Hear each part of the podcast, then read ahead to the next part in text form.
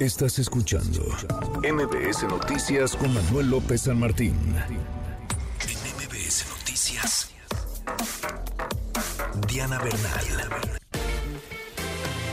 Diana, qué gusto, qué gusto escucharte. Qué temazo este, familia multiespecie, no solamente porque alguien lo pueda creer o porque hayamos incorporado a nuestras mascotas, a los perros, a los gatos, a nuestras familias, sino porque un tribunal federal, el Tribunal Federal reconoce la familia multiespecie. ¿Cómo estás, Diana? Hola Manuel, qué gusto. Pues yo ahora traigo un temita un poco diferente, pero yo creo que va a ser del gusto de tu auditorio, porque a veces estamos tan ocupados en cuestiones pues de trabajo, con la vida política tan intensa que estamos viviendo ahorita en el país, que los animales de compañía, nuestros perros, gatos, el animal que cada quien le guste tener como su mascota, pues a veces nos dan más refugio y más este diversión o por lo menos paz que lo que nos está brindando en un momento dado este nuestra problemática, ¿no? Tanto personal como social. Y bueno, por eso hoy traigo este tema, Manuel, porque me parece muy interesante que en México, pues sí estemos también tomando la delantera, hay cosas muy buenas, muy positivas en estos temas, que es el reconocimiento, como tú lo dijiste muy bien, a que los em, animales de compañía son miembros de la familia, así lo dice claramente el tribunal, y por lo mismo tienen derecho pues a lo que tendrían derecho otros miembros, a alimentos, tienen derecho a respeto, tienen derecho a un trato digno.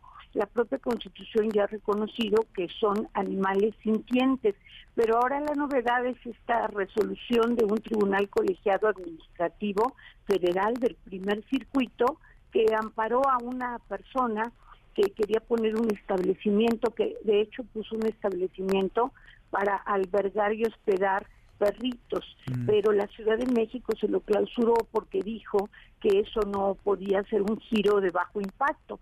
Entonces se defendió esta persona diciendo que era parte de su vivienda familiar y que el 20% solamente lo dedicaba a esta actividad. Y el tribunal le da la razón precisamente porque dice que hay ahora nuevas formas de familias y que estas nuevas formas de familias pues están demandando que estos animalitos de compañía tengan un, pleno reconocimiento y tengan el derecho también a que existan lugares accesibles, cercanos, en zonas este, habitacionales donde puedan tener este albergue, este hospedaje, este cuidado. Y mm. me parece una decisión interesante, Manuel, por eso la quise compartir con el auditorio y contigo. A ver, entonces eh, los perros, los gatos, digamos, las mascotas son parte ya de la familia, no necesariamente, eh, Diana, una, una propiedad. Hemos visto un montón ahora de videos en donde eh, se muestra maltrato a perritos, a, gatitos, maltrato no solamente a perritos que están en la calle, sino que son de alguien.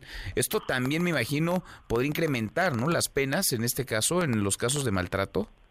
Claro que sí, porque desde el momento en que el animal es reconocido como un miembro de la familia, como que habría un agravante de que tú le dieras un maltrato en algún posible delito que se pudiera tipificar.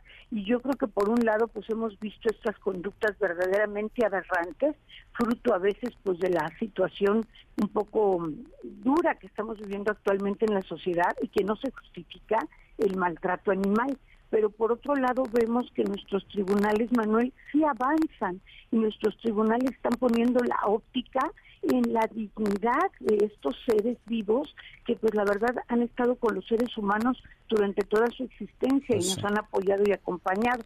Entonces, de luego que es muy importante este reconocimiento y sobre todo que como tú muy bien lo dices, se está descosificando al animal. El animal ya no es una propiedad, sino es un ser con dignidad que depende de ti, pero que tiene su dignidad y sus derechos. Totalmente. Además, esto, digamos, se adecua a las nuevas realidades, ¿no? Las nuevas condiciones sociales, culturales, tanto en México como en el mundo. Diana, qué gusto escucharte. Gracias, como siempre. Qué gusto, Manuel. Que estés muy bien. Feliz tarde. Igual para ti. Muy buenas tardes. Manuel López San Martín. NMBS Noticias.